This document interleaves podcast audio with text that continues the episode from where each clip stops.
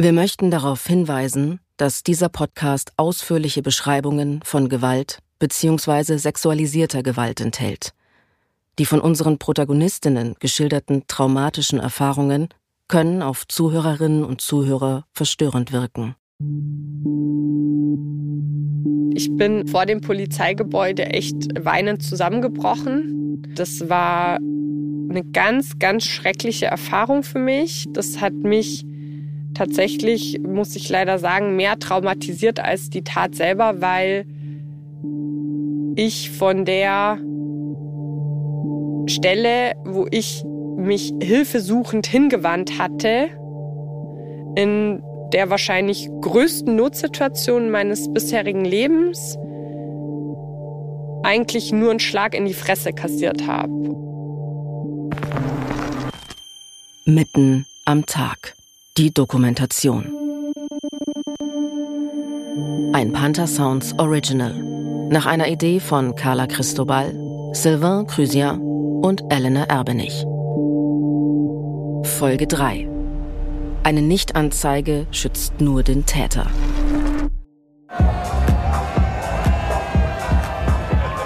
Ich weiß auch noch, dass der mir da Leute auch vorgestellt hat. Ich habe so in meiner Erinnerung keine komischen Gefühle oder negativen Gefühle in Bezug auf diese Leute.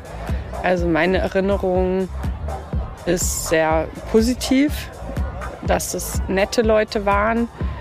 Ähm, ich weiß auch, dass mir irgendwer ein Getränk ausgegeben hat. Und dann ein richtig krasser Cut. Und dann ist finster. München 2013. Nina war mit Freunden in einem Club. Dann hat sie nur noch Fetzen von Erinnerung. Sie liegt irgendwo in einem Park im Gebüsch. Alles ist vernebelt, aber da sind zwei Männer. Der eine vergewaltigt sie. Am besten kann ich es vielleicht beschreiben, dass sich das so anfühlt, als hätte man geschlafen und dann würde man aufwachen und dann ist man auf einmal in dieser Situation. Und das ist natürlich die krasseste Überforderung einfach, wenn man in, in so einer Situation zu sich kommt und wirklich keinen blassen Schimmer hat, wie es dazu kam, wo diese Männer herkommen. Und es führt dann auch dazu, dass man einfach so überfordert ist, dass man auch nicht reagieren kann. Also ich konnte es nicht. Nina weiß bis heute nicht, ob beide Täter aktiv an der Vergewaltigung beteiligt waren. Und das Schlimme ist, dass ich halt auch bis heute diese Antworten nicht bekommen habe. Irgendwann sitzt sie in der Tram und weint. Sie ist völlig aufgelöst. Sie kann nicht zuordnen, was ihr da gerade passiert ist. Dazu kommt halt auch noch, dass ich mich schon als jetzt irgendwie eine sexuell aufgeschlossene Person bezeichnen würde, aber ich niemals freiwillig in, in einem zurechnungsfähigen Zustand eine sexuelle Handlung mit zwei Männern haben wollen würde. Die erste schwere Irritation und das Gefühl, sowas würde ich doch nicht machen, oder? Das ist ähm, was, was ich schon immer ausgeschlossen habe für mich. Die Verunsicherung wächst weiter, als Nina sich an einen guten Freund wendet, der am Abend zuvor dabei gewesen ist. Er versichert ihr, dass sie nicht gelallt hat und kerzengerade gelaufen ist. Sie war höchstens leicht angetrunken, als sich ihre Wege an der Tram getrennt hatten. Also was war da los? Ist sie innerhalb so kurzer Zeit so schlimm abgestürzt? Der Freund bringt Nina zu ihrer Schwester. Die ist alarmiert und reagiert sofort. Also ich weiß, dass ich da äh, bei ihr auf der Couch lag, die ganze Zeit so ein bisschen vor mich hingeweint habe, unfassbare Kopfschmerzen auch hatte und auch da alles wie so im Nebel. Ich habe im Hintergrund immer gehört, dass sie am Telefon spricht. Was sie quasi versucht hat herauszufinden, ist, wie sie sich verhalten soll. Ich habe nämlich ganz klar am Anfang gesagt, ich möchte nicht zur Polizei. Es gibt zwei Gründe, warum Nina in diesem Moment ganz intuitiv nicht zur Polizei gehen will. Zum einen die unangenehme Situation und die Fragen, die da bestimmt kommen werden. Der zweite Grund ist das Schuldgefühl, irgendwas selbst nicht richtig gemacht zu haben. Dann hat meine Schwester aber innerhalb dieser vielen Telefonate dann herausgefunden, dass gerade wenn es halt um das Thema KO-Tropfen geht, Zeit einfach ein super kritischer Faktor ist. Sie hat mit einer Rechtsmedizinerin telefoniert, die zu ihr gesagt hat, es ist total wichtig, dass ganz, ganz schnell eine Urinprobe genommen wird. Ninas Schwester nimmt die Sache in die Hand. Sie steigen ins Taxi und fahren zum Kommissariat 15 für Sexualdelikte in München. Wir sind da angekommen und das Erste, was gesagt wurde, ist, dass meine Schwester nicht mit rein darf. Was für mich total schlimm war, weil ich war eh schon irgendwie so ein Häufchen Elend. Und ich habe auch ähm, mir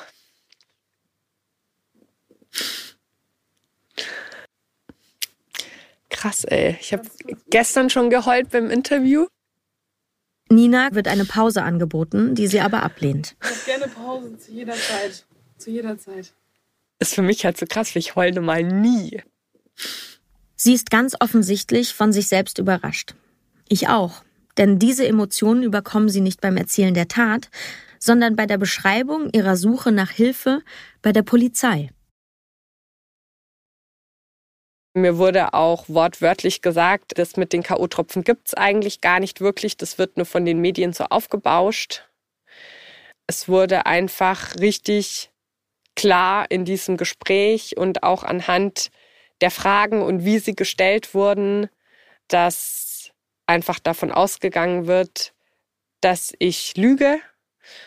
Und als mir dann diese Frage gestellt wird, wurde, ob ich Angst habe, hatte ich echt schon so Wuttränen in den Augen und habe gesagt, ja, ich habe Angst. Und zwar, dass ich hier als Lügnerin dargestellt werde.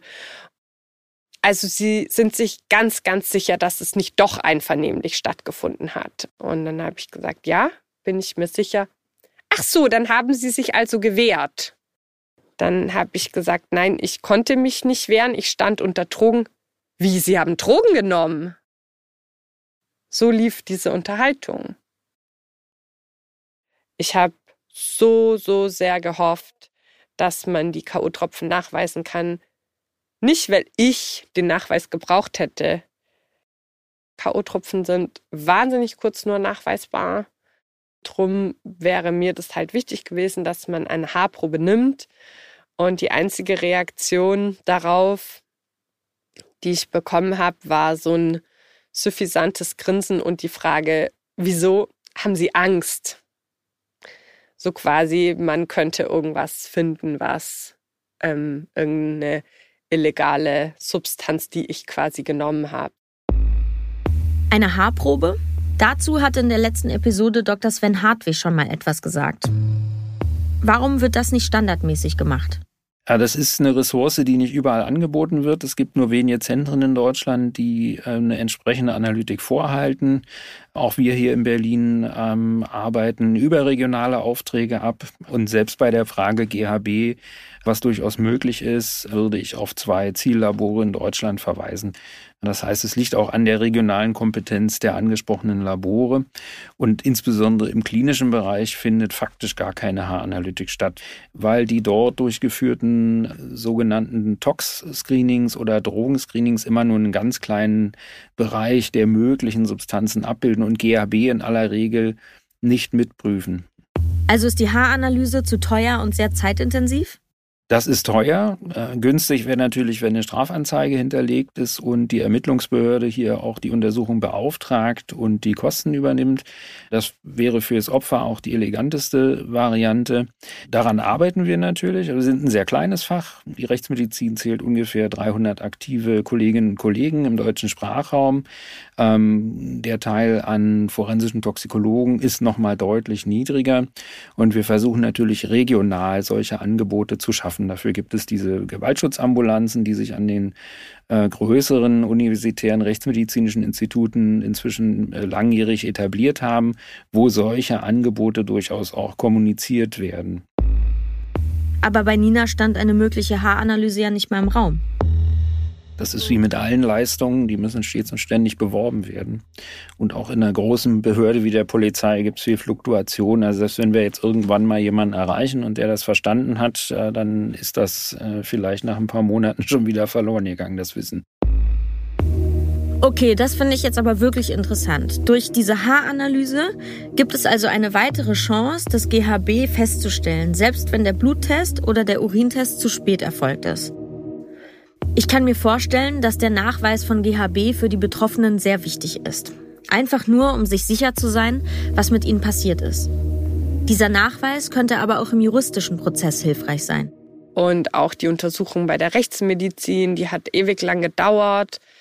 Ähm, es wurde jeder Quadratmillimeter meines Körpers penibelst untersucht.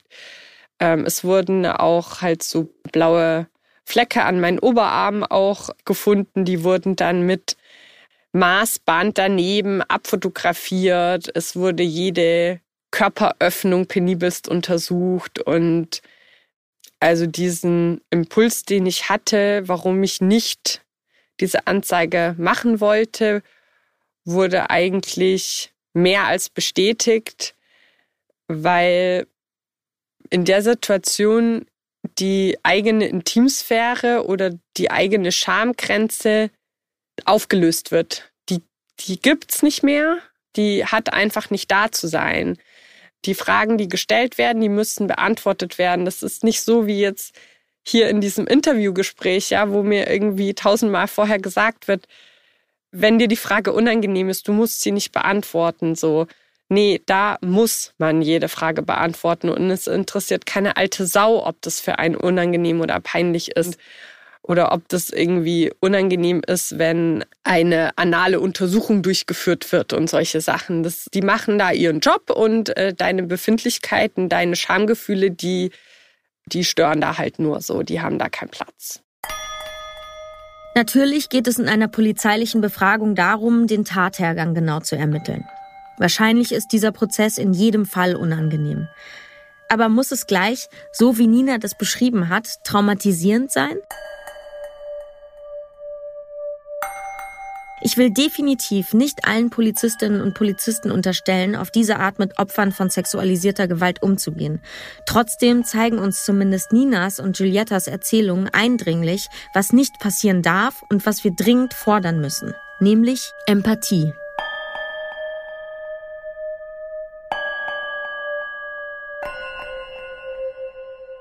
Jedes Kommissariat in jedem Bundesland arbeitet anders. Alle haben unterschiedliche Regelungen und einen eigenen Umgang. Aber was sollten wir hier vermeiden und was könnten wir besser machen? Also ich berate Opfer von Straftaten. Ich diene einerseits ein Beratungstelefon, andererseits äh, mache ich auch Termine zu einer persönlichen Beratung aus. Esther Papp ist Kommissarin im Kommissariat für Opferschutz in München. Ich mache aber auch Schulungen bei den jungen Kollegen. Ich mache ähm, Dienstunterrichte zum Thema häusliche Gewalt, sexuelle Gewalt, Stalking. Ja, es ist schon eine umfangreiche Tätigkeit und ist aber auf jeden Fall eine beratende Tätigkeit. Also ich ermittle nicht, arbeite aber eng mit den ermittelnden Dienststellen zusammen. Macht sie dann häufig Erfahrungen mit Opfern von KO-Tropfen? Also ich muss sagen, äh, leider in der Beratung habe ich dieses Thema sehr selten. Und wenn ich leider sage, dann meine ich natürlich nicht, dass es selten vorkommt, das wäre schön, sondern ich persönlich glaube, dass das Dunkelfeld sehr groß ist, aber dass sich ähm, sehr wenige Menschen, die Opfer von KO-Tropfen geworden sind, tatsächlich bei der Polizei melden, sowohl in der Beratung als auch bei den Polizeirevieren Anzeige erstatten. Was soll ich denn machen, wenn mir sexualisierte Gewalt widerfährt? Soll ich meine Unterhose in eine Plastiktüte tun? Beweise sichern?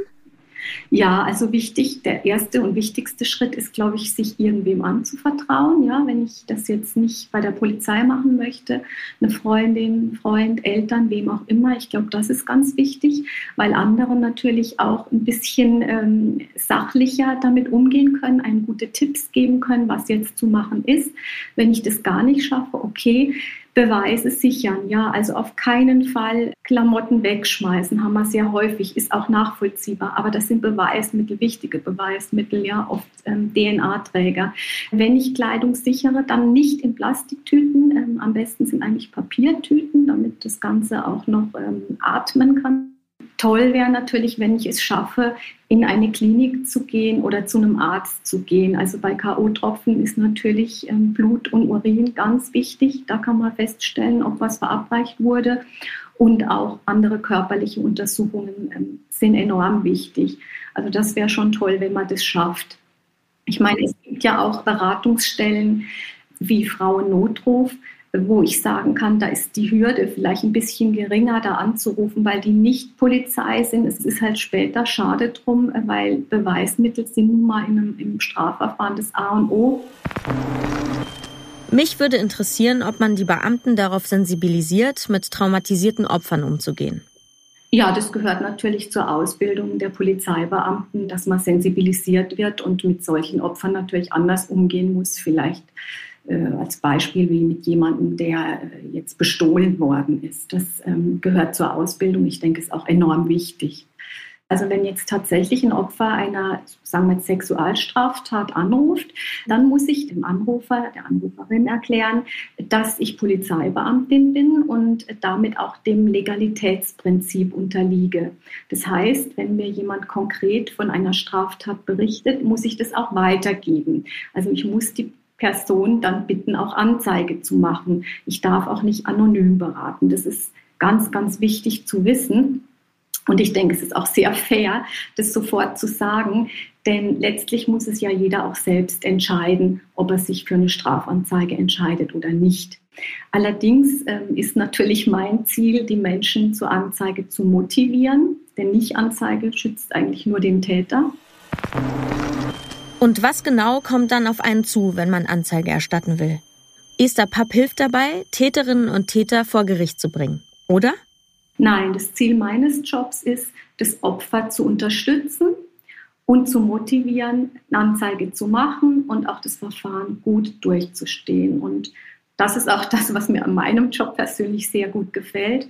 Hier ist mein Fokus darauf ausgelegt, das Opfer zu unterstützen und ihm alle Rechte zu erklären und vielleicht auch zu erklären, warum die Polizei manchmal Fragen stellen muss, die vielleicht nicht so angenehm sind. Also auch einfach das gesamte Verfahren zu erklären, was kommt dann auch ähm, vor Gericht auf äh, mich zu oder wer kann mir denn helfen, wenn ich jetzt psychisch irgendwie gar nicht mehr auf die Beine komme.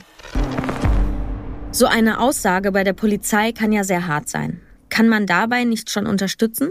Ja, es wird schon versucht, auch eine Atmosphäre zu schaffen, wo die Aussage erleichtert wird, dass es nicht angenehm ist, alles nochmal zu schildern. Das ist ganz klar. Aber ohne die Aussage haben wir natürlich gar keine Grundlage, um Ermittlungen einzuleiten. Natürlich wünsche ich Nina, deren Geschichte wir jetzt gerade gehört haben, sie hätte jemanden wie Esther Papp sprechen können. Das hätte bestimmt geholfen. Wir zeigen Issa Papp einen Ausschnitt aus Ninas Interview. Ich habe mich da einfach super alleingelassen gefühlt und in diesem Raum saß halt eine Polizistin und ein Polizist und das ganze Gespräch wurde aber halt von dem Mann geführt, was nochmal zusätzlich unangenehm war für mich einfach. Und ich hatte auch relativ schnell das Gefühl, dass mir nicht geklappt wird. Also es wurde jetzt nicht irgendwie so Rücksicht darauf genommen, dass eigentlich halt mir gerade was Schlimmes passiert ist, dass da ein schlimmes Verbrechen auch passiert ist, von dem ich das Opfer wurde, sondern ich wurde halt so behandelt, als wäre ich jetzt irgendwie als Zeugin vorgeladen, die irgendwie einen Autounfall beobachtet hat. So in, in, in der Stufe von Sensibilität. Ähm, die Rechtsmedizinerin und die PolizistInnen haben auch äh, Witze untereinander gemacht. Also jetzt nicht über mich, äh, über andere Sachen. Also es war halt so keinerlei Empathie und keinerlei Sensibilität, dass es vielleicht für mich irgendwie eine krasse Situation ist, als Opfer von einer doch recht schlimmen Straftat eigentlich. Ähm, ja, also was ich dazu sagen kann, ist natürlich, äh, macht einen das traurig, wenn man das hört. Ja, so, so wollen wir das nicht, dass Menschen das so empfinden. Ich kann natürlich nicht viel dazu sagen. Ja, ich war nicht dabei. Das ist das, ähm, was die Frau wahrgenommen hat. Ja, aber gut, das zählt so auch. Ich finde halt immer ein bisschen schade ist, da meldet sich dann eine Frau, die das so wahrgenommen hat und das verschreckt dann wieder viele andere, Anzeige zu erstatten. Und dabei habe ich hier zum Beispiel so, so viel gutes Feedback, aber das kommt halt nicht an die Öffentlichkeit. Ja? Dass Dinge oft nicht optimal laufen, ich denke, das ist menschlich.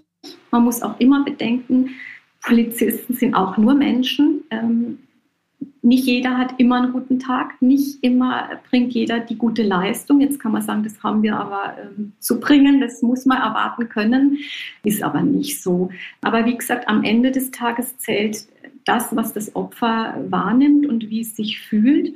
Trotzdem glaube ich, dass es Einzelfälle sind, wo es suboptimal läuft.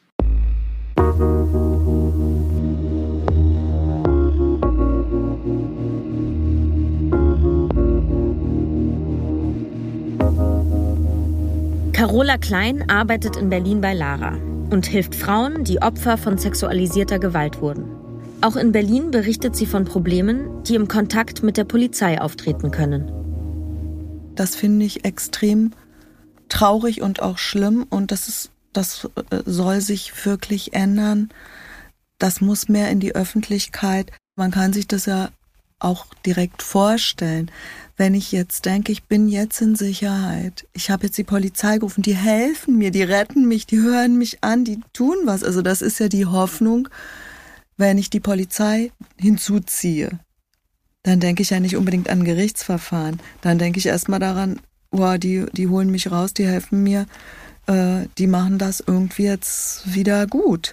Und wenn dann das Gegenteil passiert, dass sie feindselig behandelt werden, dass ihnen nicht geglaubt wird, dann ist das ja in dieser super verletzten Lage, geht das direkt in die offene Wunde. Und deswegen ist das natürlich für die Verarbeitung und die Selbstwirksamkeit, die wollen wir ja eigentlich wieder aufbauen. Selbstwirksam ist, ich rufe die Polizei oder ich sage jemandem, ruf bitte sofort die Polizei, mir ist hier was Schlimmes passiert damit empowere ich mich ja. Und wenn ich dann sozusagen von der Seite eigentlich eine Absage bekomme, beziehungsweise mich auch angegriffen fühle, dann ist, tut das sehr, sehr, sehr weh. Und es geht genau in diese traumatische Erfahrung, fließt das mit ein. Also es ist, das heißt ja übersetzt, es gibt gar keine Hilfe, es gibt keine Rettung. Zurück zu Esther Papp. Sie ermittelt nicht. Sie nimmt auch nicht die Aussagen der Opfer auf. Aber sie hat eine differenzierte Meinung zu dem Umgang mit solchen Erfahrungsberichten. Ich finde, Kritik äh, muss sein. Ich bin auch völlig happy, wenn Leute an meinem Beratungstelefon mir nicht nur schöne Sachen sagen, also was toll gelaufen ist, sondern wenn die auch Kritik äußern. Ja, man kann der Polizei durchaus auch ein negatives Feedback geben. Das ist wichtig, denn nur wenn wir was wissen, können wir auch was hinterfragen und gegebenenfalls verändern. Sie gibt bei der Polizei auch Fortbildungen zu dem Thema Gewalt und sexualisierter Gewalt. Ja, also ich bin ja tatsächlich jetzt über 30 Jahre äh, bei der Kriminalpolizei und da hat sich enorm viel verändert zum Glück. Also man muss wirklich sagen, so wie es sich in der Gesellschaft verändert und auch weiterhin ändern muss, so ist es auch bei uns. Also kann jetzt nicht sagen, früher war alles schlecht. Ähm, die Kollegen waren da schon auch offen und motiviert. Trotzdem hat ein Wandel stattgefunden. Also ich merke gerade bei den jungen Polizisten, die sind super engagiert. Die können sehr, sehr gut nachvollziehen, warum es gerade für die Opfer häuslicher Gewalt oder Opfer von sexualisierter Gewalt so schwierig ist, Anzeige zu erstatten. Also die sind sehr offen und sehr bemüht und sehr motiviert. Ich persönlich habe das Gefühl, da hat schon ein Wandel stattgefunden. Auch Carola Klein kann uns davon berichten, dass es durchaus positive Erfahrungen in ihrer Zusammenarbeit mit der Polizei gibt. Es ist eine große Bewegung und ein großes Verständnis in weiten Kreisen der Berliner Polizei vorhanden. Und es gibt eine Menge sehr engagierte Polizeibeamtinnen und Beamte, die das ganz genauso sehen wie wir und die wirklich im Rahmen ihrer Möglichkeiten alles tun, um da auch mehr Gerechtigkeit und Professionalität reinzubringen. Ich mache diese Arbeit ja schon seit 18 Jahren. Da hat sich in der Zeit sehr viel getan. Und ich, wir haben auch absolut tolle Ansprechpartnerinnen bei der Polizei, die im Rahmen ihrer Möglichkeiten den Sachen auch nachgehen. Wirklich wichtig ist, dass eine Anzeige sich lohnt. Das ist auch das, was Esther Papp immer wieder betont. Ich habe immer wieder das Feedback, auch in anderen Bereichen von Sexualdelikten, dass die Anzeigerstattung enorm wichtig ist für die Verarbeitung der ganzen Sache. Ja. Ähm, Frauen überwiegend sind es nun mal Frauen, die zum Opfer von solchen Delikten werden, die nicht anzeigen, die tragen diese Opferrolle in Anführungszeichen ein Leben lang mit sich. Aber durch die Anzeige habe ich mich in gewisser Weise gewehrt.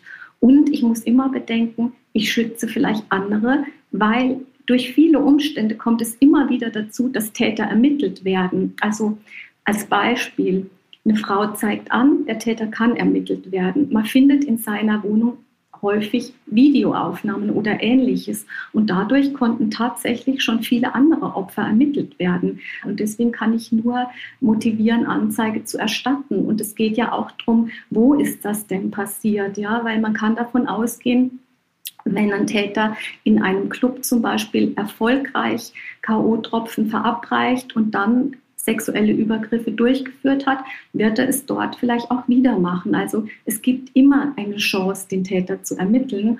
Und deswegen ähm, kann ich immer nur für die Anzeige plädieren. Nicht Anzeige, ich wiederhole mich immer wieder, schützt nur die Täter. Das weiß auch Nina und will trotz allem ausdrücklich Betroffene dazu ermutigen, Anzeige zu erstatten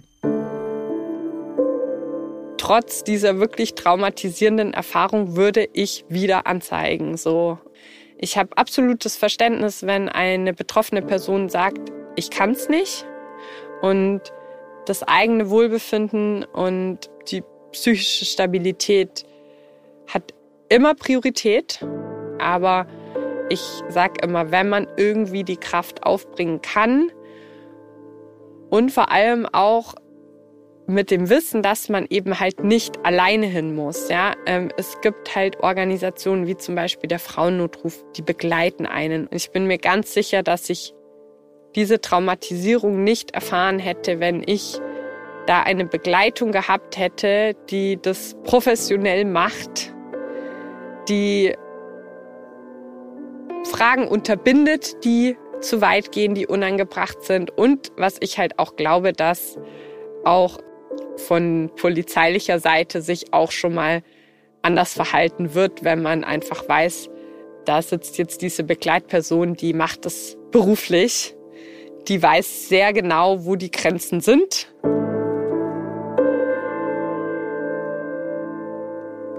Das wäre auf alle Fälle was, was ich rückwirkend anders machen würde, wenn ich die Zeit zurückdrehen könnte, definitiv.